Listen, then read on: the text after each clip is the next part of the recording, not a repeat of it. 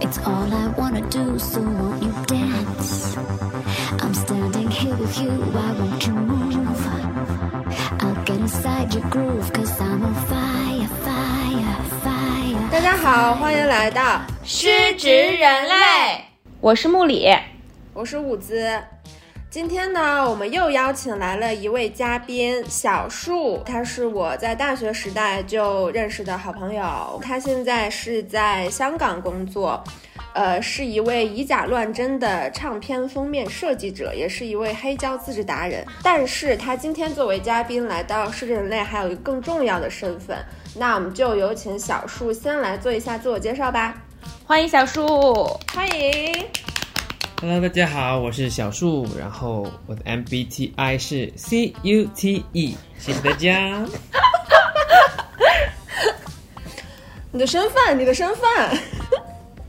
哦，我身份是今天是嘉宾啊，不是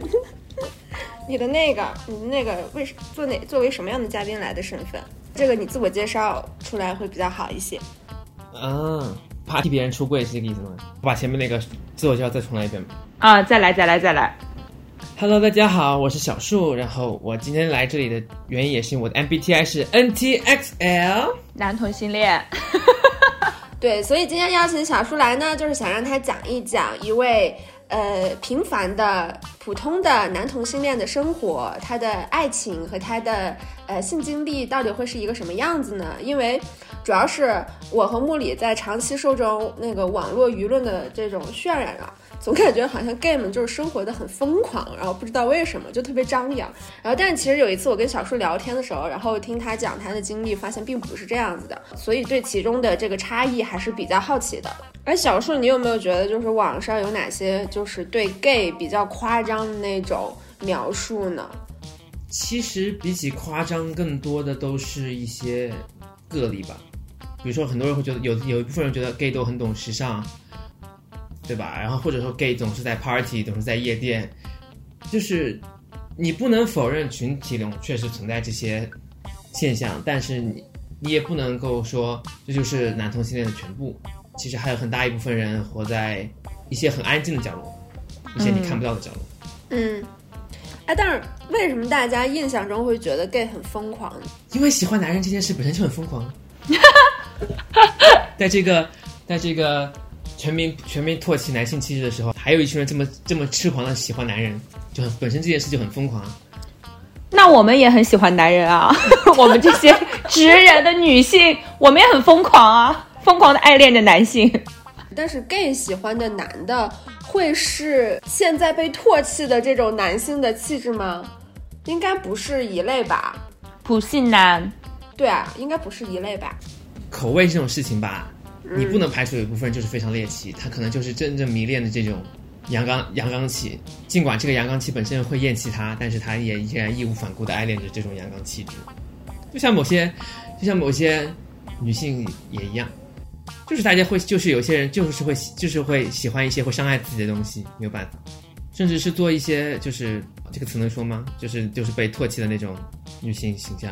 可以说吧？这个词能说吗？婚奴这个词能说吗？什么都可以讲。就像有些人会会心会心甘情愿做别人口中的婚奴，这种，去生孩子，去生很多很多孩子，一定要生一个男孩子，甚至把这个事情当成自己荣誉，就是人类生存的现状，没有办法。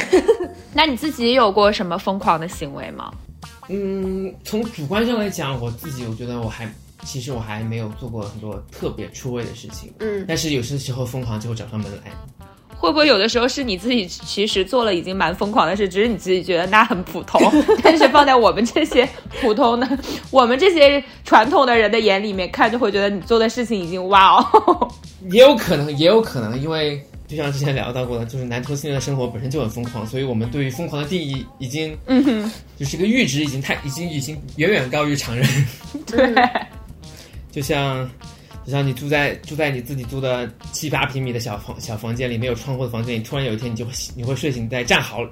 就睡醒在一片废墟当中。什么意思？什么叫什什么叫睡醒在一片废墟之中啊？就是这个是其实是发生在去我已经是二零二一年的事情了。嗯，毫无预兆的某一天，凌晨五点，我突然醒在，就是就冥冥之中忽然感觉呼吸到一些沙粒，一一些稀碎的粉尘，感觉身上突然多了一些东西，一些不属于我的负担。多了一些什么？男人吗？ 多了一些男人。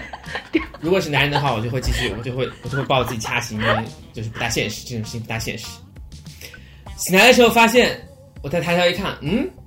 原本我应该是完整的一块天花板，怎么突然空了三块？然后我发现我看到了天花板之上的天花板，我当时还没有反应过来，我当时还没有反应过来，然后发现，然后我动了一下，然后身上开始咣啷咣啷的响，然后发现，哦，原来是天上天花板上吊顶的三块板儿已经在我身上了。天哪，就直接砸在你身上吗？对，那三块板儿就到我身上了。当时就是凌晨四点的大脑是没有办法去处理这些消息的，我就我当时也没有任何反应，我就爬着翻开身，然后把把床上的那些就是大块的石头给掸掸开了，把板子掀开，然后我整个人爬出去，先爬到卫生间，我要是把身上的灰洗一下，天哪，洗完了灰，然后我就走到客厅里坐一会儿。就是那个时候，我在当时还没有反应过来发生了什么事儿，我就想第一反应就是在巴西的笔友，就是网友，嗯，但我们关系很好，我就告诉他这个突然发生奇妙的事情，然后说我天花板吊顶塌了。到当时我都没有意识意就是意识到这件事情的严重性，因为那个天花板的吊吊板吊顶板虽然是铁的，但其实非常轻，就是压在身上，其实对我来讲没有任没有造成任何损伤。加上我平时本来就睡觉就是喜欢缩在一个缩在靠近墙的一个小角落里头，所以主体上来讲其实并没有砸到我。所以我当时就是还把这个事情当成一个，就是又有一点刺激又有一点好笑的事事情分享给我的朋友，然后顺便也也就是也希望他能够舒缓一下我的紧张。嗯，然后我想这事我得我得告诉房东吧，然后我就得又跑回到现场，然后拍了一个照片。我的天，拍了照片拍出来，那真的是，真的就是废就是就是废墟，不知道还以为就是哪哪来一个导弹炸在附近把楼顶就炸塌那种感觉。你会有一丝庆幸吗？其实庆幸这个是还没有还没有完全的，因为就是三块吊三块铁板打下来，我没有重要的财产在在家里头，嗯，当时就是觉得就是灰尘啊、脏啊，然后修一修就好啦。嗯，然后拍了照，然后立刻就在 立刻就在废墟上开始自 拍，没有只只拍废墟，只拍废墟，然后发给房东，大概八九点钟房东过来了，简单的交流了一下赔偿事宜，然后我得暂时搬到酒店里头去，嗯，然后这个时候，房东在开始清理你房间里头的时候，我这才从房间里头搬出来一块大概枕头大小的石头，石头就是混凝土，就是一个很大块儿的那种的，就砸在我的衣柜前，然后我的床边上，砸在地上。那是可以砸死人的那个重量吗？我搬了一下，如果当时砸下来的话，应该是砸在身上，我绝对不可能像现在这样毫发无损。哦当然，砸在头上的话就，砸在头上的话，就下辈子见了。那个距离你头的所在的位置有多远呀？两三米吧，就是就是完全砸在了床的外面。哦哦，那还挺幸运的。就是我整个人从从这件事情中奇迹般的毫发无损，甚至我都没有任何财产损失，因为我重要的财产就只有我的电脑，而我电脑放在单位上没拿回来，手机也在我手机也在也在靠近我我的位置，所以我没有任何重要的财产损失。哇，这个已经不是属于什么 gay 的生活的那种疯狂了，这是一个很疯狂的人生经历啊！我觉得，对，就是就是到那个时候我才反应过来，哦，我好像真的今天真的有可能会死哦，嗯，甚至有可能就是如果我换个头睡呢？如果我今天不缩在这个不缩不缩在靠门的那个角，我缩在靠靠房间里面那个角呢？嗯我甚至可能今天都不会这么简单的出去。然后当时我就赶快把行把行李啊、衣服啊，赶紧收拾一下，然后就急急急急慌慌的就去订了酒店，然后就去酒店待着了。嗯，躺在酒店里头百无聊赖，然后就突然就觉得，我好像应该做点什么。我刚，我都差点死了，我是不是得做点什么东西？做点什么呢？如果我这一刻死了的话，我会不会觉得有什么东西还没有做，比较可惜？嗯，非常毫无预兆的开始开始玩对镜自拍。该来的还是来了，当然，这个自拍比较特殊，是不穿衣服的那种。全身都不穿吗？如果你把袜子也算上算上的话，那就算吧。哦， 哎，那你拍了这个照片以后，你是自我欣赏吗？还是你会把它分享给你的朋友们？ 我没有收到啊，反 正，分享给广大的互联网吧，谁也谁也有缘看见就看见了。对，就是觉得，反正就这样了，就玩的开心呗，反正试一试，万一有人喜欢呢？有哎，有人喜欢吗？有人喜欢 吗？所以有人喜欢吗？还算收还算收到了一点互联网的善意吧，可以这么理解。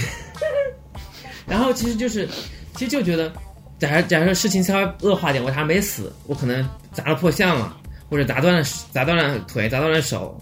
我的身体可能就下一刻就不再是这个样子了。嗯，就哪怕排就摒弃美与丑，是不是应该先记录这一刻，某种意义上特殊的一刻吧？嗯嗯而且当时其实本来就有点想试验一下，就是想是去体验一下更具有直接就是更性化一点的一些穿着，或者说一些服装要素，嗯，更性化一点，多性化。白袜。嗯当时还只是浅尝了一下白袜这个东西，嗯，不过应该买当时应该买的是女士的那种白，应该是算算是丝袜吧，应该是，白丝。嗯，对，应该是。嗯而且因为你知道嘛，男的，就是男的，男的去住酒店，酒店一般也是一些非常疯狂的事情发生的场所，所以当时也也是有这种想要利用一下免费的酒店来做一些事情。所以有做什么事情吗？就邀请其他人有一起没有做什么事吗？好 的没有成功。 哦，不对，应该算差一点儿成功，差一点儿成功了。就是在这个期间差一点儿对，和谁啊？一个陌一个陌生人。从哪儿来的？所以是是是是约炮吗？对啊，就那天那次也是非常非常非常好笑的一件事情，嗯嗯就是他人来了，然后我们先做一些准备工作。我做了一部分准备工作，但是明显不够，因为对方的尺寸太大了。什么准备工作呀？哎，对啊，什么准备工作，然后尺寸太大，结果不行呢？菊花这个东西呢，它本身不是用来做，嗯而且它的本意是用来排泄，所以啊，会存在一些残留问题，你需要弄干净，不然的话，可能会造成一些非常 traumatic，非常会留下阴影。所以你做了一些清洁工作。然后也适当的做了一些扩张了，因为就是嗯嗯括约肌是需要需要，其实对于女性来讲，这个工作其实也是需要的，嗯嗯所以女生其实也要，当然男性男性就必须得要，除非对方对自己尺寸真的非常自信，非常自信的小，嗯，自信的小。如果就是你，如果你真的觉得自己是非常骄傲的尺寸的话，你可能就你就需要学学，还是需要学会一些这样的技能的。就是啊，哦， anyway，就在我们做这些继续做额外的这个准备工作的时候，那位男士突然的 break down 了，他突然崩溃了，为啥？为什么？他突然开始跟我讲，她最近被她男朋友甩了，被她相处了七年的男朋友甩了，然后我开始安慰她。这个人好过分哦！他怎么可以在这个时候讲这些事啊？对啊，谁愿意听啊？啊，你居然还安慰他、哎！就那不然呢？反正闲着也是闲着呀，但是我觉得这样很不礼貌哎， 就是你在跟别人要做一些 这些运动的时候，你突然要跟别人讲你上一段失败的恋情，这很冒犯吧？ 但是情绪崩溃的时候就在一瞬就在一瞬间啊，就像我的房顶崩溃就那一瞬间一样，嗯，毫无征兆，毫无预兆。哎，那所以这是你第一次约吗？那当然不是了，但那一次你们没做成，对不对？对呀、所以我就哄哦哄了他两下，他就把哄了哄了他两下，把人赶走了。我还要吃夜宵呢，啊，我没吃，那时候还没吃晚饭呢。这种比较奇怪是算常见的还是比较特殊的情况？这种情况当然是非常特殊的，就是突然崩溃，开始讲述自己失败恋情这件这种情况是当然是非常特殊的。这种情况如果我遇到，我一定会发火， 我也太火大了， 你在干嘛？当时我是刚经历过濒死体验，我就对人生一些事情都想开了，所以我觉得没什么。哦，行， 你好豁达。你都想开了啥？就是没什么，一切都没有什么意义。就像那个被嫌弃的松子医生，你会以为他的他的结尾会有多么的痛苦，就是他的死亡会有多么的意外，多么的凶残，多么的或者说各种任何极端的极端的形容词。那最后只是因为在小，只是只是因为在河边管那些吵吵闹闹的小朋友，突然就被对方被那些小朋友用石头砸死一样。嗯有的时候人就是会突然莫名其妙的就没了。嗯所以人生就是会发生一些很多莫名其妙的事情。所以他突然因为这些事情崩溃，我就对我来讲长见识了。嗯，我也长见识了。 我也是第一次听到这种故事。失败当然是常态，但是这种失败当然独特的失败也是很少见的。 那你其他失败的场景还会有什么样子呀？就最常见就是假照片、假数据、假照片，假数据是什么啊？尺寸吗？各种假尺寸，比如说年龄是假的，身身高是假的，体重是假的，当然还有内核尺寸也是假的，甚至拍的照片都是假的，因为照片就是假的。哎，我我想问一下，就是在软件上的话，大家会把尺寸是公开出来的吗？那当然，有的人很有的人很骄傲会写，哦，真的啊？就像男生去丢垃圾也会说自己一八五一样。哦，那我想我想问的是，就是如果你是通过这些交友软件来呃谈恋爱，或者是想要寻觅一个对象的话，你看到对方有把自己的这个尺寸暴露出来的这个行为，你是会觉得是加分的，还是你会觉得这个人怎么会这样？尺对于报尺寸这件事情本身，我不会持太多的意见，但是虚报尺寸的话，就是大大大减分。好，虚报尺寸。哎，你遇见过最大的那个虚报的尺寸是多大呀？ 我想知道最大的你见过真实的尺寸有多大？ 真实的应该至少有二十加吧。真大！哇 哦！当然，也可能是因为我对于长度的这个东西本身已经，因为这么多年在互联网上就是被各种虚报尺寸，我可能已经对于长度这个概念已经没有太太太具体的、太准确的概念。嗯，所以人家讲为什么就是经常国外有个就是有很经典的 joke，就是为什么男同性恋男同性恋和女性不好开车不好呢？就是因为这些虚报尺寸的男人令我们对于长度的概念已经产生混已经混乱了。这到底是十二还是十五还是十七？哦，但是我可能我可能本人比较有一些偏 size queen，可能是因为也是可能是因为从小就受到了一些就是一些不真实的这些成人影像的荼毒，还有当然还有一些还有近年来尺寸描述越发越来越夸张的这些小说里面对于男性器官的这个尺寸的描述，嗯，我还有一点蛮偏 size queen，嗯，就是会刻意追求一些尺寸上的嗯偏，应该也不能刻意追求，应该是比较有偏好。嗯，但其实我有，但其实我主要是有一个八层啦，有一个底线， 什么底线？ 就是不能比我小。我我都不知道该怎么问出口，就是比你小是多小？就是比一下就知道了，其实就是当就见到面比一下就知道了， 嗯你见了面会拿别人的那个跟你的自己比一下吗？就哎，来比一下。 因为嗯，这个这个题我叫什么呀？就是斗剑本身也是男同性恋常见的一 种，这是这是一个术语吗？也算是一种亲密亲密接触的一种方式。天呐，是所以真的是我刚刚理解的前面那一讲的话，就是同对于我来说疯正常的事情，可能对你们来说太疯狂了，嗯，我觉得倒不是疯狂，而是就是超越了认知。对没有体验过，就是很新奇。所以如果有机会就是欣赏一些成人影像的时候，可以拓宽一下知识视野。anyway，就是其实男同对于男同性来讲，比尺寸也其实是个比较正正常的场景。嗯，那大部分人虚报的尺寸的话，就这时候就会暴露了。哎，如果这时候发现他和报的有出入，场景难道不会很尴尬吗？就会怎么办呢？两方人，你会讲出来吗？我当然就走了，啊，你会走啊？你说你好小哦，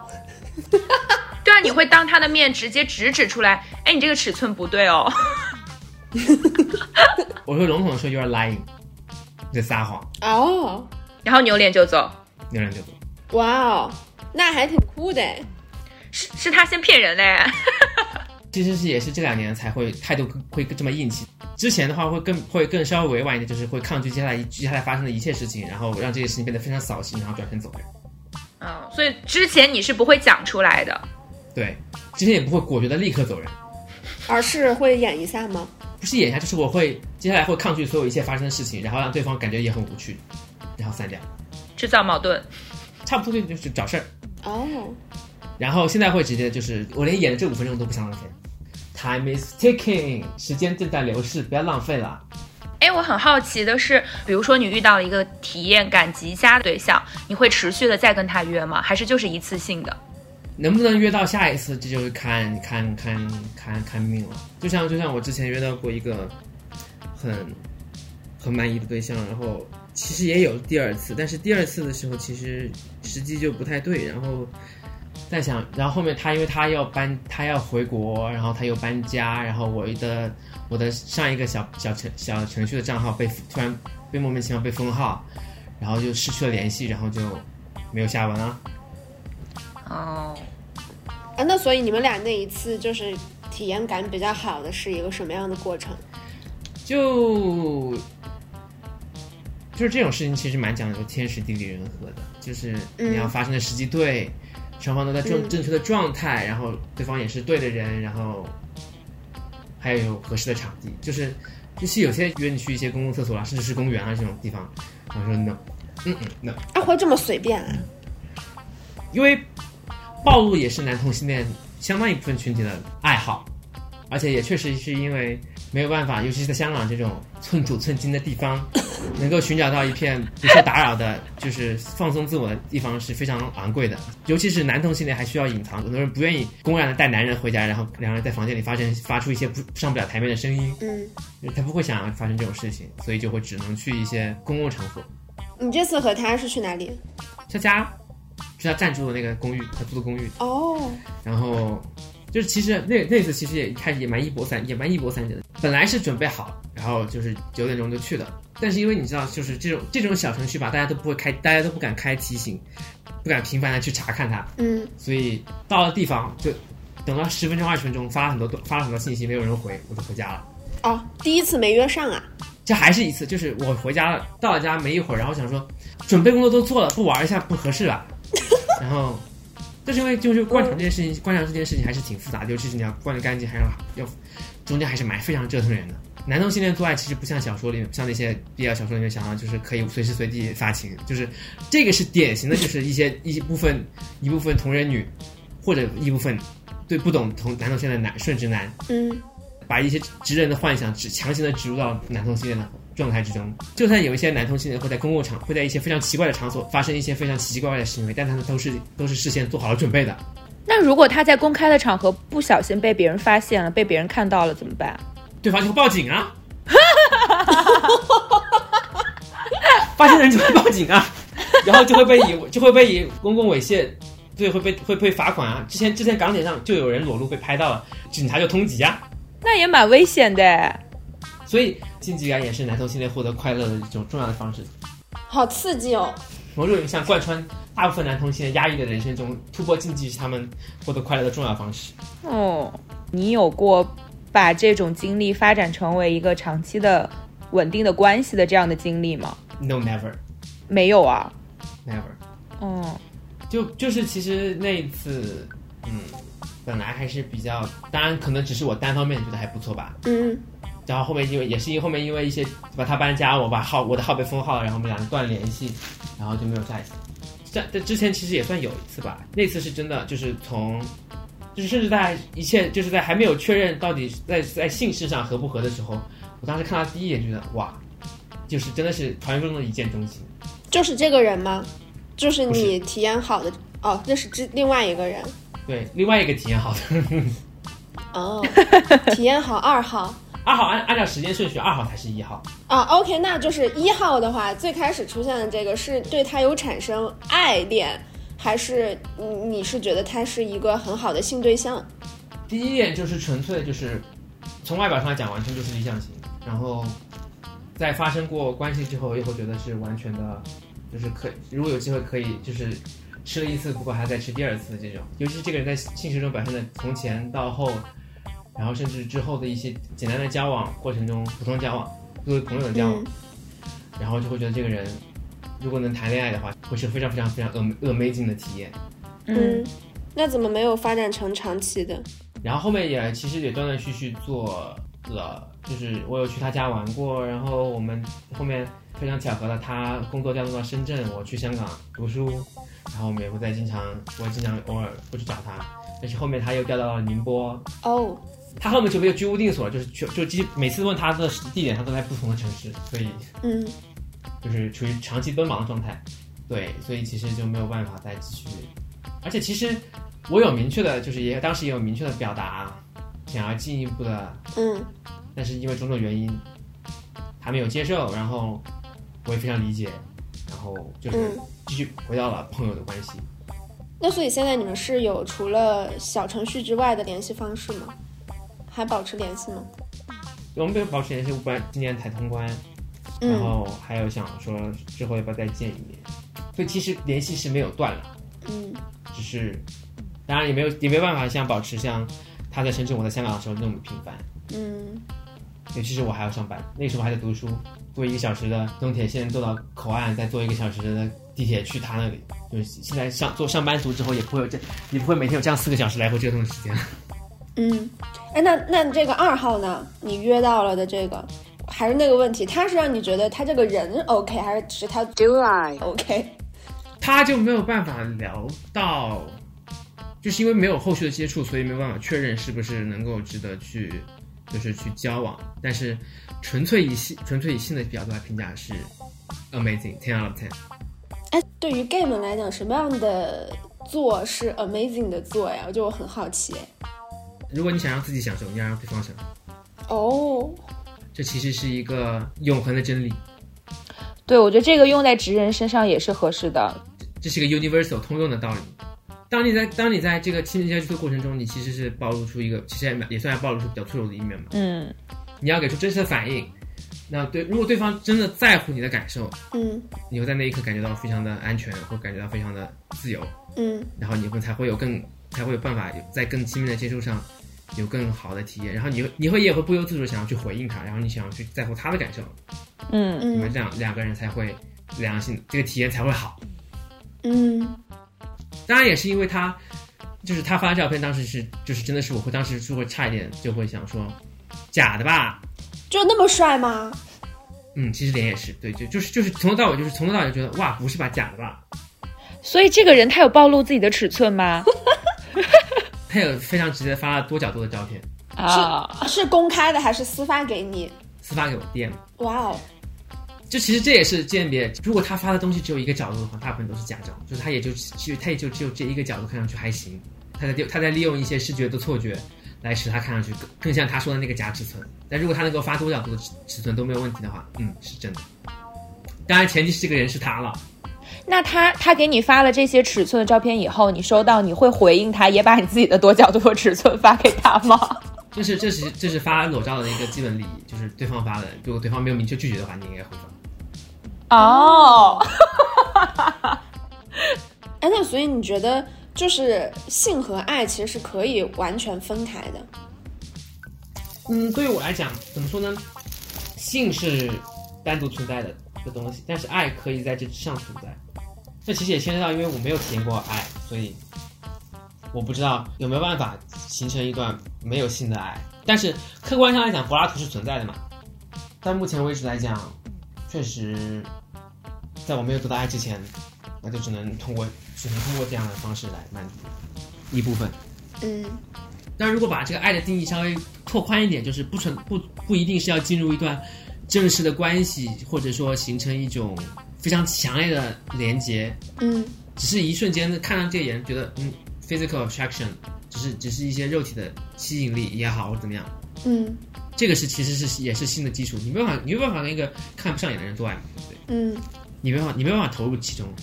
除非啊，没有什么除非，就是这样。这也是我比较好奇的，就其实，在亲密接触的时候，是可以在一些时候带来爱的错觉的呀。你你不会感受到这种错觉吗？嗯，错觉这个东西其实是自我欺骗嘛，就是你你得想要相信，你才会觉得是错觉。就像男同性恋的经典三大错觉，他喜欢我吗？他是不是弯的？还有个什么来着？我忘了。反正就是就是，其实就是自我投射，就是因为你喜欢他，嗯你在注意他，你才会觉得他在注意你。他是不是他他其实不是直男，他其实也喜欢你，他其实也也是弯的。就嗯你你你自己得首先得摒弃这个观念，然后就会发现这些都是错觉，就是甚至都不是不存在错觉，纯纯粹都是你你脑袋的幻想。那你刚才说到，我觉得就是 gay 是不是会经常的被直男所吸引啊？还是说，就有一个说法是有存在 gay 带儿的，就是你可以清楚的分辨对方是不是 gay。就像就像有人会关掉导航，一路朝错的方向开一样，有的人就是能够做到一路闯红灯，无视一切无视一切错误的信号，嗯，勇往直前，撞向南墙，你也没办法。至于说至于说被直男吸引，男同性恋毕竟是喜欢男人的，而直男也是男人。嗯，嗯所以这个客观上的这个客观上是存在，本身就是存在的。而至于说喜欢一个直男喜欢到痛不欲生，就是明知不可为而为之，非要赌那万中无一的概率，对方可能也不太值这种万中无一的概率。嗯所以如果你喜欢上了一个直男的话，你是会想要努力的把它掰弯，还是说你知道这个事情就不可能，你就放放弃了？顺其自顺其自然吧。其实其实喜欢一个人藏不住嘛，嗯，对方只要不是那种脑子硬得像块石头完，就是纯粹少从少林寺出来，完全不懂人情世故、不懂男女情爱的话，他就能读得懂信号，他就会。对，而且其实最终最终终极一点，要么就表白，嗯，确实，表白是一切的结尾。嗯，对，你们最后做不做得成朋友，或者说完全反目，你就看个人造化了。嗯，就像我对我的跨十一号，我表我向他表白了，然后他拒绝了我，但是我们俩最后还是，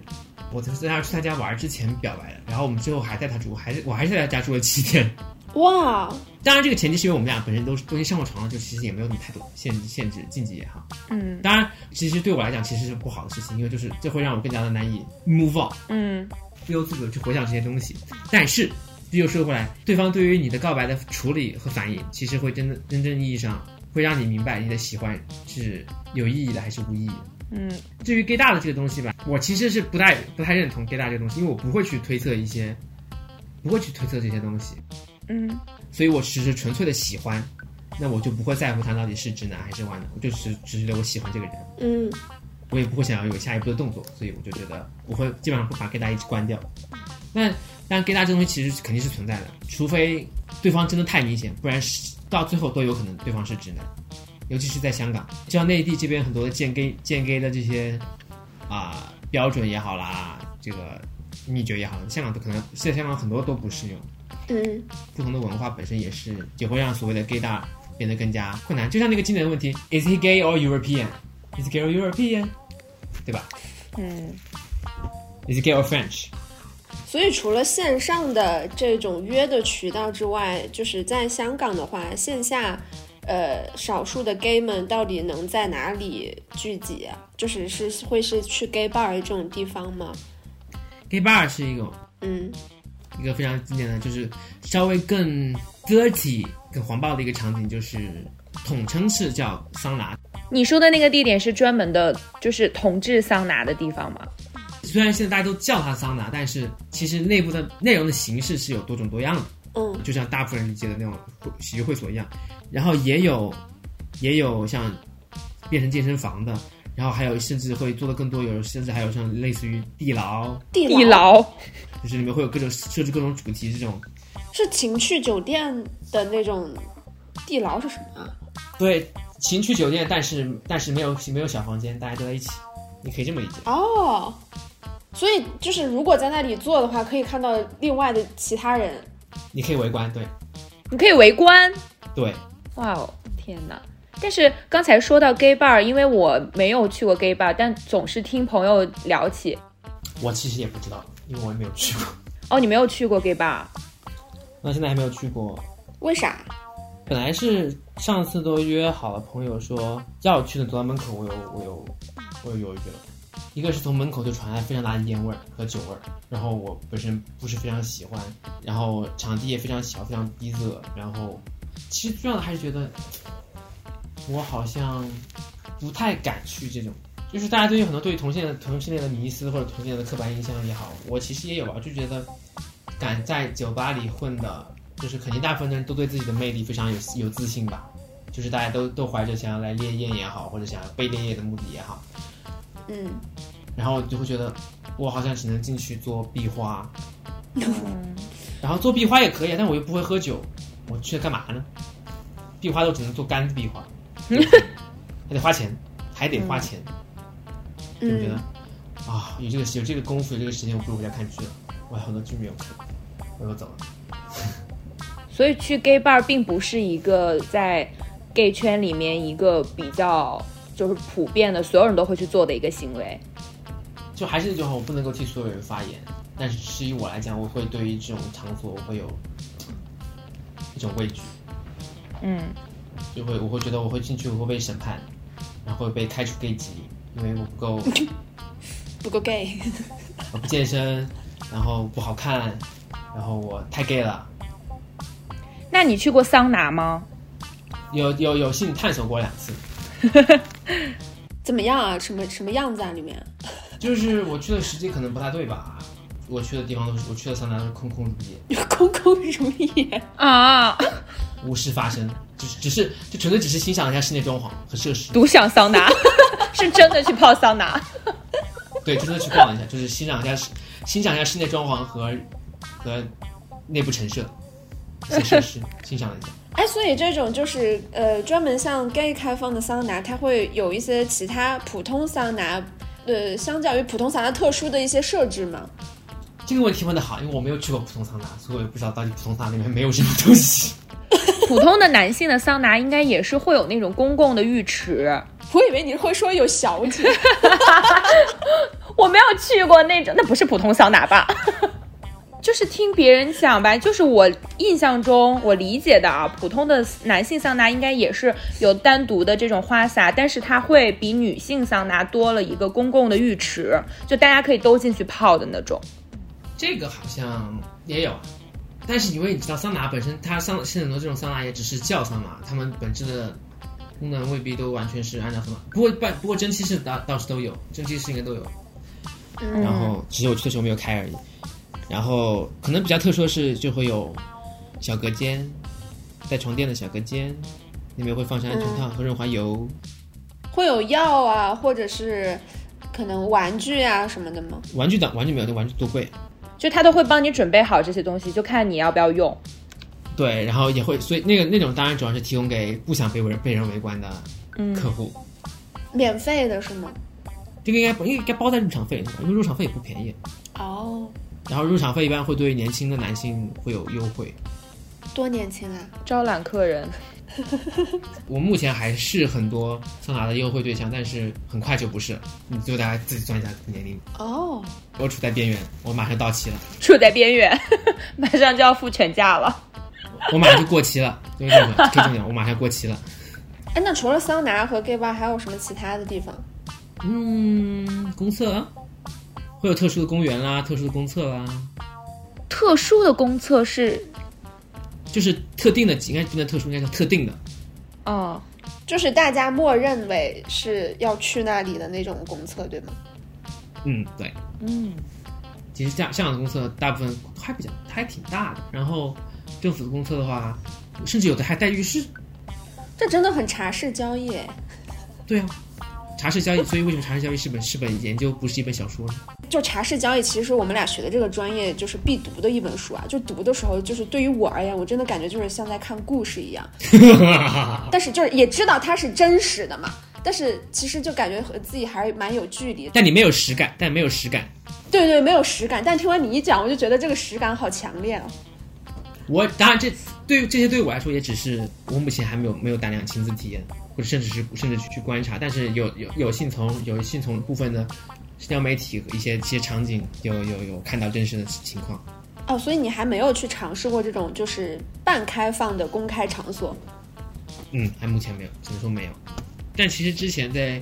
就是在濒死体验之前，对于这些选项我还是一个 hardly 毫不动摇的 no 拒绝。嗯，但是现在之后会觉得，嗯，也许合适的时候去试一试也可以，就会会保持半开放，才会保持一些半开放的状态。哦，为什么会有这样的转变？啊就是 why not？为啥不呢？嗯，有可能明天就没了，为什么不试一下？当然还是会跳，还是要谨慎考虑。当你感觉对的时候，就会去试一试。以前会觉得说不需要思考的 no，但是现在会想考虑一下，嗯，再说 no，当然是这种变化。你想去尝试的这个动机是单纯的尝试呢，还是想说你是想趋向于去作为一个 gay 的这种行为，就是要去把 gay 该做的事做一下呢？我是我是纯粹的就是想探索，就是想试一试看看我，我可能也许就像我以前不吃香菜，但是我后面吃了之后，嗯，好像还可以。然后我之前不喜欢吃冰淇淋，后面吃，嗯，我觉得很好吃，明明很好吃，为什么一直在抗拒？所以我觉得就是说，去体验一下别人会觉得喜欢的东西，看看我是不是也喜欢，万一呢？嗯。而且某种意义上讲，客观来讲，在香港很多时候没有场地的话，很多人真的会在就是会选择会选会选公厕，所以可能也会也许会拓宽拓宽市场也不一定。健身房会是一个好的选择吗？健身房只是以香港来讲可能会稍微复杂一点，但是内地的话应该是一个比较好的接洽场所，啊、甚至也可以在健身房做，也没有问题。但是我一直很不理解的一个话题就是，为什么就是 gay 他们都特别趋向于去健身啊？就是这个东西是到底是展现自己的男性魅力，还是说会怎么样吸引到对方？哦，对，因为哎，就是因为我和木里有认识一个共同的 gay 的 gay 朋友，嗯，然后我们经常会在朋友圈看见他，就是比如说拍健身房里的照片，然后但其实他的身体并没有达到健美的或者健身的那个程度，但是他仍然还是要拍的。而且还会裸露，裸露上身的 拍，在健身房里。啊，他有一张就是我们刚讲那个骚男孩浴池啊什么的，在浴池里裸露的对那种照片， 就是为什么？ 为什么 gay 会这么喜欢健身，以及健完身后要拍照，就无论健的成果怎么样？这其实就是很简单一点，就是男同性恋是需要变成自己想要 fuck 的对象。把自己趋向变成自己的性理想形态是吗？就是因为你是男同性恋，但同时你又是男的，所以你需要，你要变，你要变成你自己想要 Make love. 对象，就是你要自己对自己产生性欲，觉得别人才可能对你产生性欲。某种意义上讲是这样的，哦哦，所以这其实是一种自我认同的方式啊。不不不能叫自我认同，就是说，这其实反而加重了很多人的危机吧，因为女性对于男性审美的迎合和男性对于男性审美的迎合不一样，在于，因为你对你自己身体的评价的标准是不同于男性对你评价标准的。嗯，而男性作为就是男同性恋作为男性来讲，他对于自己的评价标准和外界对自己的评价标准其实是一样的，是趋同的。嗯，而非常不巧的是，我们每个人都是我们每个人自己最大的敌人，最大最最最严苛的评最严苛的评判者。所以这其实某种意义上会加剧更多很多人对自己的身体的不自信 insecurity，所以大家会拼命想要去健身，想要去摆脱这种去迎合，去更进一步的去靠近这些理想型的审美，然后也同时也获得更多的性的资源。嗯，所以健身是一种非常常见、非常快、非常快速有效的提升自己在圈内的优势地位的一个方式。嗯，那作为零的话，也需要去健身吗？因为我感觉零都是流线型的那种，我子很喜欢那种。不要乱用这个词，我 我要疯了。时代已经变了，baby。因为哦，我解释一下，说来话长，就是我们俩在讨论这个的时候，然后穆里就说，如果有一排健美的裸男在他面前，对，因为我想要试图去理解为什么男性会想要去展现自己的肉体，然后要去健身。我就从从一个女性的角度来看，如果是一一排，就是当然我们也喜欢男性，那男同性恋他也喜欢男性。如果一排裸男站在我面前大秀他的身材的话，我应该也会非常荷尔蒙爆表吧？就我也会很兴奋的。但是就是对于我来说，一排裸男我真的不行，我真的很害怕，就一个裸男我都会害怕。 就是我不受不了那种就是以肌肉为主的这种身材，然后再加上流汗，我会觉得它像一块油腻的肥肉。然后我就说我喜欢的其实是流线型的身形。但是那种也是那种也是需要健身才能够保持的线条。你应该是不会喜欢那种练到非常大块的肌肉，就是那种，就是像生物书上那种健美模特那 种。啊，对对对，那那不行，那真吓人。但是身处健身房，很多人的审美就会慢慢被被那种带偏，所以也所以为什么韩为什么大家会痴迷双，就是韩国人最近又带起那种双开门、双开门冰箱、韩国皇宫，嗯，这某种意义上也 也也其实也蛮圈内审美的。我想到，我想到李不理之前 说让你的什么，让你男友扮演一个、哦，对， 因为我就是觉得，就是很直观的一种展现魅力的方法，其实就是外在嘛，你的线条、你的肉体。然后我是比较喜欢那种略带肌肉感，可能也是受一些美剧的影响，我特别喜欢那种什么水管工，或者是扛着一个木箱来给你做，就就是来帮你修草坪的那种男性的角色。我就很希望我的男朋友能在家里面 cosplay 一下，把自己打扮成水管工， 然后再干活。那可那可太经典，那可是太太经典的成人影视的形象了，经典形象。对啊，我就觉得这样我也会受到刺激，我觉得好棒 啊！其实那其实那其实你更看重的是 role play 吧，其实你更看重的是角色扮演。呃，有也有一点这个成分在内，我觉得。啊就健身也分，其实也分很多种啦，就是但是大部分意义上讲，你要保持一个线条，你要紧实，然后你要有腹肌，你要有胸肌，胸肌是腹肌的尺寸先不提，然后甚至甚至同性恋群体也会根据你的身身体形状，会把你专门划分成有不同的标签来称赞称呼你的身材，然后甚至不同的身材还会有之间有鄙视链之类这样。哎，那那种肉肉胖胖的可爱 gay 是会不受欢迎吗？所谓的这个鄙视链是什么啊？对啊，但这个其实没有统一的说法，但是基本上来讲，嗯，猪这个身体算是排在相对偏低的吧。这种身材会不会称为猪啊？哦，会会会很直接的，对，哇，大家说话好你密好哦！但是非常微妙的是，如果你只是比较偏壮，但是你是又比较有那种 muscular，就你有看上去又非常就是有那种男性气概，比如留胡子啦、寸头啦，这些都是这这些都是男同性恋的一些点头一些非常点头的一些性特征。那你又会变成熊，然后又又会变成一个在圈子内相对偏高的，那种叫熊，熊应该就是体格比较壮实的那种吧？哎，这些代称都是什么呀？就是鄙视链里的什么熊啊、猪啊什么的。 我想了解一下。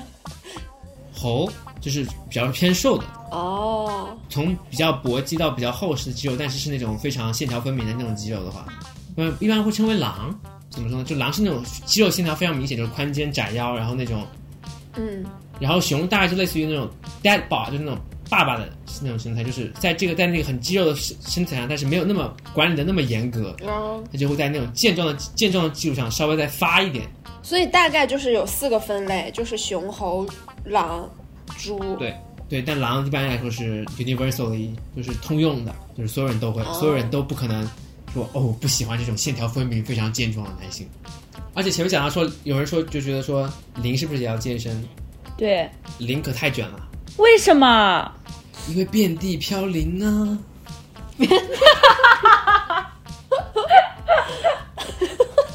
万中无一呀、网上有个很著名的梗，就是我们就零点五偏零点五偏一只做零，非常嘴硬的不承认自己是李宁，但是一上床还是撅起屁股。哦，那所以零就是它要怎么卷呢？用什么样的方式，以及卷成什么样的结果才是卷出来了？你要护肤，你要整容，你要医美，你要健身，你不能健身健得太过，但是也可以健身健得太过也会有人喜欢，但是市场会窄一点。你不能太母，就是你要做一切你要做一切能做的事情，然后你还要活好，嗯，拼到最后还要拼你的脸到底有没有地方好看。好， 所以也是要看脸哦。然后也会经常会出现那种就是二十五以上不要找，对吧？然后你会你会你会你会很努力，然后对方直接就是二十五以上不找。很多人传统印象会觉得说零都是那种很嗲很娘，所以是吗？这这部分群体也存在，但这部分都是其实是大群体边缘化的一个类一部分的类型。最受欢迎的现在是肌肉工龄啊，就是那种看上去一身肌肉超 masculine 的，上床一样叫爸爸这种。肌肉工龄，我天啊！所以，所以这种就是他的形象和他实际的行动的反差感，会让一们觉得很兴奋不是反差感，是征服感。哦，哦。其实男同性恋他对于男性也是会有那种希望对方是一个比较有男子气概，或者是男性特征更明显的一些外在的吗？就有些人会坚持说我喜我是男同性恋，我我喜欢的是男的，所以你不要你最好一点女性气质都不带这种。哦，哦，我哎，我觉得其实我听下来，我觉得就是你讲的这些，会让我感觉到，其实男就是 gay 们之间也会有一种男本质的意识存在。对，我只能说国内的这种是非常非常明显，嗯，所以为什么国内的很多女权运动也批评男国内男同性恋非常厌女，其实也是这些都是都都是都是非常客观存在的，因为就是圈层内就是圈层内内部的现状，大家非常的抗拒任何和女性气质相关的东西，然后对自己对自己有这部分深恶痛绝。嗯，我觉得厌女并不是说是因为是 gay 而厌女，而是是因为是男的所以厌女。因为对，难因为难。你自己是会喜欢那种比较男性气概一点的吗？就是你去找一个对象的话，我其实没有太多预设，啊、嗯，可能唯一比较硬性的一个标准就是，除了长得好看以外啊，尺寸就是高。哦高。 那你应该很喜欢体育生吧？体育生都很高哎。对，体育生也是也也在我的范围之内。当然，体育生也算是非常经典的、非常经典的一款就是对象，就是所谓性幻想对象来讲，哎，对，为什么呀？为为什么就是很多 gay 会喜欢体育生白袜？练练脚和练物这种东西都是天然的性癖嘛。体育生又代表了这种标准的、非常典型的这种阳刚气、阳刚气质的形象。嗯，那这两种东西结合在一起，就是体育生和他的白色袜子。哦，还得是白色的袜子， 灰色的不行。白色袜子的优势在于它能够清楚的看到上面的污秽，而这部分东西对他们来讲，就是对有极其具有吸引力的东西。污秽什么污秽？汉字咯，污渍咯，踩到脏东西咯，就这种。啊，我没我没有理解为什么看到污秽是有吸引力的。第一就是本身有一部分天然就这样的性癖，就像之前不是有科学研究说，对于脚的反应区还是什么和和人对性快感的反应区非常靠近，有些人比较会会经常会误以为是性快感这种嗯，天然的天然的逻辑在里头。我觉得作为女性，有一部分群体也可能会被体育生吸引，比如说，我就对体育生也有一种莫名的，就是向往。但是是因为我觉得体育生给我的整个的形象是那种特别阳光、特别开朗的这种形象，倒不是说他的整个的体格呀，或者他的外在的这些东西。我不知道你就是同性恋在看待体育生的这件事情上，他也是会有这方面的考虑吗？对，体育生就憨直嘛，憨直男啊，， 对，汉直。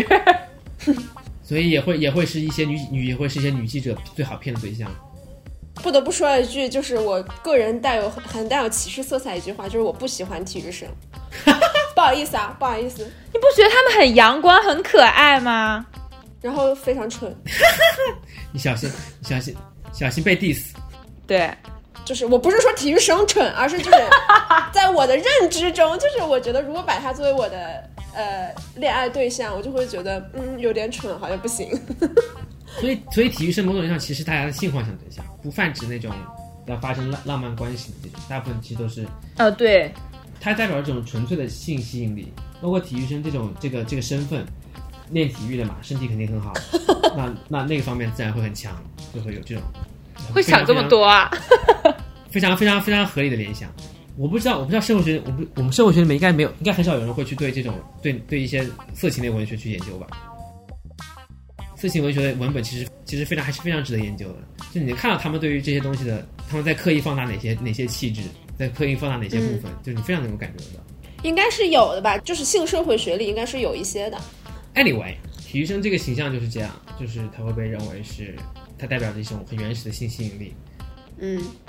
因为肉体上的优势嘛，会让一些人需要去表达服从，来通过这种服从来获得快感。嗯，就是你知道，各类社交媒体都有很多直男的体育生在，就会被就就会有人说他们在赚男同性恋的钱，其实也就是这个原因。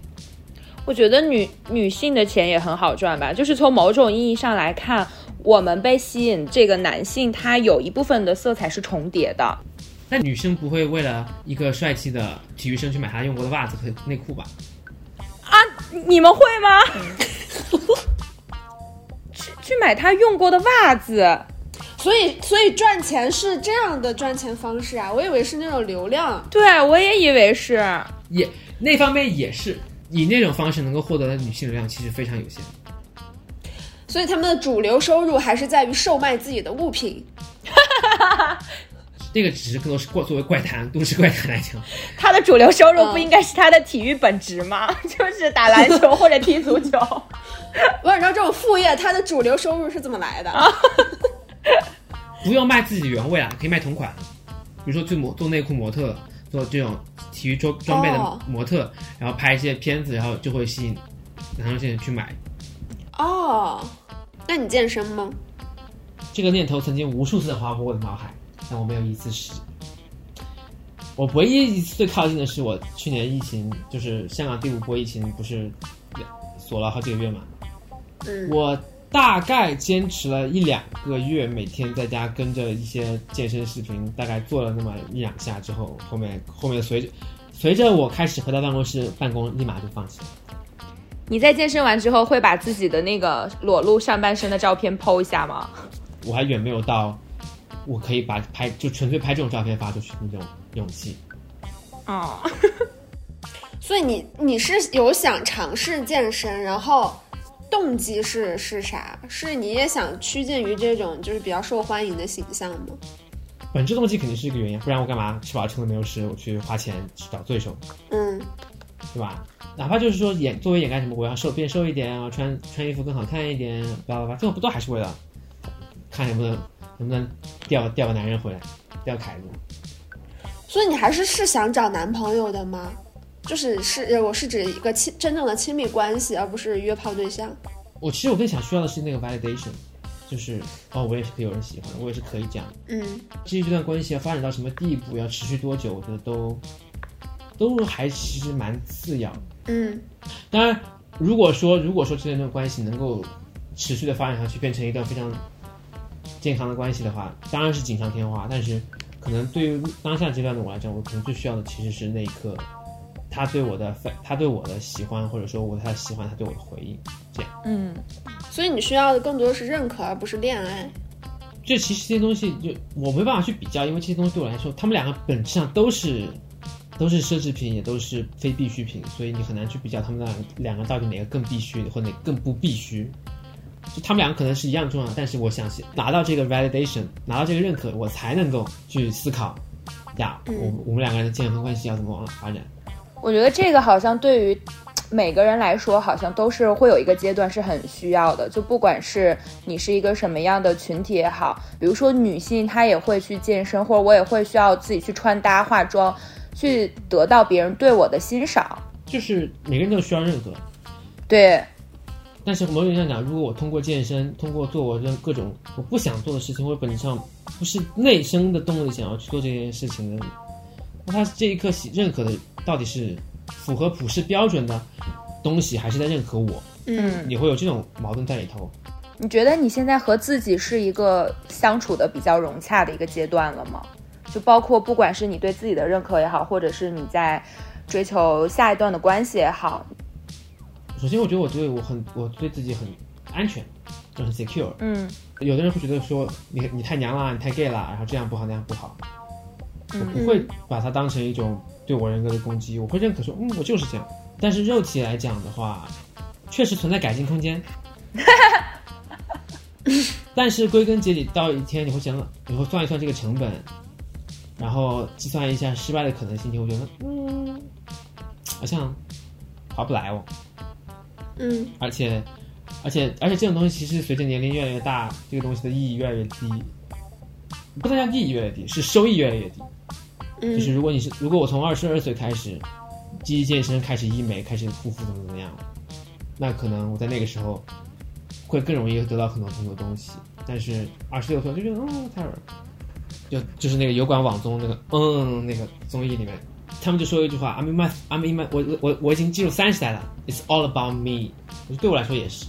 就是我觉得我死过一次之后，我觉得 everything is about me，所有事情都要都只关于我，我不关于其他人。嗯。哎，那如果就是抛开，其实就是情侣关系是一种现实的存在嘛。就是如果是抛开这种现实而言的话，即使在精神上你已经和自己相处的很融洽了，但是你仍然还会渴望拥有爱吗？有一种本能性的，在某些时刻，那种内心最深处，仍然还是会希望能有爱进入到来，进入到自己来的。我我我不知道你会有这样的时候吗？可能就在我看那些 fanfic 啊，包括同人小说这种，就是就是耽美也好，就是看这些东西的时候，有也会有经常会有这样，会被那种无条件的这种爱会触动到，会觉得，但是更多时候会只会觉得难过。现实生活中不可能发生这些事情，感到难过。非常理想的爱的态度，其实是它就像那个孙燕姿的歌词也好，就是爱是奢侈品，既稀少又昂贵。就是我认可我自己是需要这种东西，但我尽量努力的不去想这个问题，因为我觉得我得不到，为啥？它是本身它本身就很少，而且在可能在以这种特殊身份来讲，这个概率就更小更小，嗯而且我觉得以我自身的条件来讲，哪怕即使我是直人，这种概率也很低。而且你其实你可以放眼看看身边人的亲密关系，大部分人的亲密关系，大部分人的情侣也好，夫妻也好，就那个样子。你会觉得从身边人并不怎么成功的经验中看不到自己的爱的希望吗？得到的也可能就是也就是也就是这个样子，就是因为我现在对于爱，我是处于一种只就处于一种非常特殊的状态，我因为我只能，我甚至都没有见过，甚至都没有体验过不完美的爱是什么样子，因为我没有任何恋爱经历，所以我也不知道不完美的爱情是什么样，我就真的只见过别人的和作品里的，嗯很难描述我到底需要什么样的关系，或者说我需要什么，所以我所以我更倾向于把停留在这个我一个人的自由的状态。我觉得这可以做一个连续篇，哎就是小树再去感受一下他的这些生活也好，他的这个爱也好，然后也许 maybe 半年以后或者什么时候，我们可以再邀请他回来，然后再看看他对于发现我还是单身一个，还是还是恋爱经验零。发现 还是在原地打转，我希望到时候你可以带你的男朋友来参加我们的节目。对，看有没有什么不同的新感受那。我得雇一个，我天，为了上这个节目还得雇一个，雇一个人，经历一段大悲大喜的爱情，经历过分手、背叛、复合、争吵，把所有的狗血元素都融融入进去，爱情真的是太难了，这个东西。太难了。我觉得就是你想得到它也很难，就是包括对你得到了以后，你怎么去跟他相处，怎么跟自己相处，怎么去跟对方相处都很难。这个事情想想就很麻烦。而且我是持着这样的观点，我觉得爱情归根结底不是必需品。过去两三百年来，人们把爱情放大到太伟大、太高贵的位置了，而爱从来其实从来不是必需品。嗯，确实，我觉得爱情不是必需品，但爱是必需品。爱是必需品，爱情不是。爱是能力吧，爱是一个人的本能的能力，我觉得。其实某种意义上，我觉得可以把爱摆在这个位置。嗯，就是因为经济按照那个经济社会学谁那个贝克的说法，所有东西都可以用经济去衡量。其实，嗯，也不好说，但是就是我觉得爱情爱这个东西怎么说呢？太太虚无缥缈，而且它可以很多时候嗯我们也自己也弄不清楚，我们这一刻到底是出于利益还是出于一种无条件的奉献。嗯而且，尤其是像文学作品里描述那种能够让人改头换面，能够让人死而复生，或者说能够让人从一个完全失败的状态走出来的这种，现实中应该是不大嗯不太可能存在的。就其实就是觉得爱其实不是一个必需品，有如果你真的真的能够和自己相处的很好，就是这个其实是来自于我看了一个脱口秀的 Dan- 一个 Daniel s w a r s 的那个 Jigsaw。嗯就他 B 站一个 B 站上面有，他其实讲到很多人会把自己人生当当成一个拼图，每个人没有自己拼图的全貌，都不知道自己拼图应该拼成什么样子，所以我们从边角开始拼起，家庭、事业、爱好，反正就是四个角开始拼起，然后拼到中间，你会发现缺一块儿，嗯，很多人就以为我把会认为这个这块是伴侣，这个社会也会让我们觉得说你需要一个亲密关，你需要一个亲密关系你才会得到完整，如果你没有亲密关系，你就是不完整的人。嗯但其实不是的。也许我的，也许我的，我的 centerpiece 就是我的爱好，也许我的 centerpiece 就是我自己。就是这个这个比喻，首先有两个吊诡的地方，一个在于我们以为中间的这一块是伴侣，但是伴侣这个人他不是他不是你的一块拼图，他是一个有着和你一样有着另一块没有拼完拼图的人。嗯你们俩，当你们两个选择在结结合在一起的时候，你们需要，你们需要做的，其实你需要做的不是把对方放进那个拼图里面，而是你们需要把你们自己原有的拼图打散，重新再拼出一幅属于留你们两个人印记在里头的拼图。这个其实中间存在的风险太大，你会发现这个拼图根本拼不了，没法拼。嗯，嗯归根结底还是在于很多人的 centerpiece 其实并不一定是爱情，并不是亲密关系，亲密关系可能也只是那四个角上的一个。嗯，是，你需要真的需要拼起来的是你自己。那个很著名的 Sheldon 的那个那个那段结婚祝词，我希望你们两个从彼此身上获得的快乐，和我从我自己身上获得的快乐一样多。嗯所以，我对于亲密关系态度更多的是都像是锦上添花，有就有，无则无。嗯那什么是必需品呢？对你更需要的是什么呢？自己，你需要嗯，你需要一个非常的，你需要能够和自己和平相处，能够和自己非常舒服的相处的能力。就像很多人会，很多人很多人需必很多人需要外出，需要去旅游，需要去做不停的去寻找新的东西，他才能够过下去。他会觉得他如果他让他一个人待在待在家里，他会受不了，因为当你把一切东西都关下的时候，你会立刻开始怀疑自己，你会开始觉得，开始你的思，你会没办法控制你的思想。而对我来说，我不是这样的。当我关掉一切的时候，我会开始寻找我，我会开始做我自己想做的事情，就或者甚至什么都不做，待在那里，我也可以能够很安全的和自己相处。我觉得这其实是现代人可能更需要、最需要的能力吧，尤其是大家都很孤独，怎么样和这个孤独相处，怎么样和自己相处，比起怎么样去寻找一个另一个人来解决你的孤独，寻找一另一个不会解决自己孤独的人来解决你的孤独，我觉得其实是更合、更合理的一个方式。而且去，而且归根结底，if you can love yourself, how the hell you gonna love somebody else？如果你连自己都爱不了，你怎么去爱别人？嗯，啊，不过我有一个，就是近期我感受到的一个观点，我觉得伴侣的存在，它不一定是在提供解决方案，就是它不是一个现成的答案，然后来告诉你说这样是 OK 的，那样是不 OK 的。我觉得反而其实去靠近爱的一种方式，就是远离一切爱的手段。很现实来讲，谈了一段特别糟糕的恋爱，然后两个人发疯的撞墙，然后 什么什么在雨中狂奔、吵架啊这种乱七八糟的东西，但是反而可能是经历了这些，你才能更好的跟自己去相处，以及更加清晰的明白该如何去爱和靠近爱。嗯，就是就像你说的，不是两个拼图在那儿拼完了硬凑，而是去打碎。其实我觉得打碎也是一个很好的过程。有道理。那我们就是别搞这么意识流，我就很现实的问你，二零二三年你想不想谈恋爱？想，还是想好，好，就是我总不能说不想吧。没有啊，你可以说啊，如果是真实的想法，如果能谈，我当然会谈。就是，所以我嗯不能说有恋爱，有人如果有人跟我表白，我我也看得上对方，但是我就真的说不行，我不谈，我现在要忙事业，我不可能是我不是这种状态嘛。但是你要说我有多想，那大家大家就和我想健身大概差不多一样想，看情况。嗯，希望你今年梦想成真。谢谢。我们是不是已经可以结束了？我在想，我们是不是可以瞎聊一些别的东西了？可以啊，我也觉得，剪点花絮，剪点花絮，剪点花絮。剪点哦，剪不是不是花絮，剪点付费版，剪剪点付费会员专用的那个素材。 我们都还没有开头。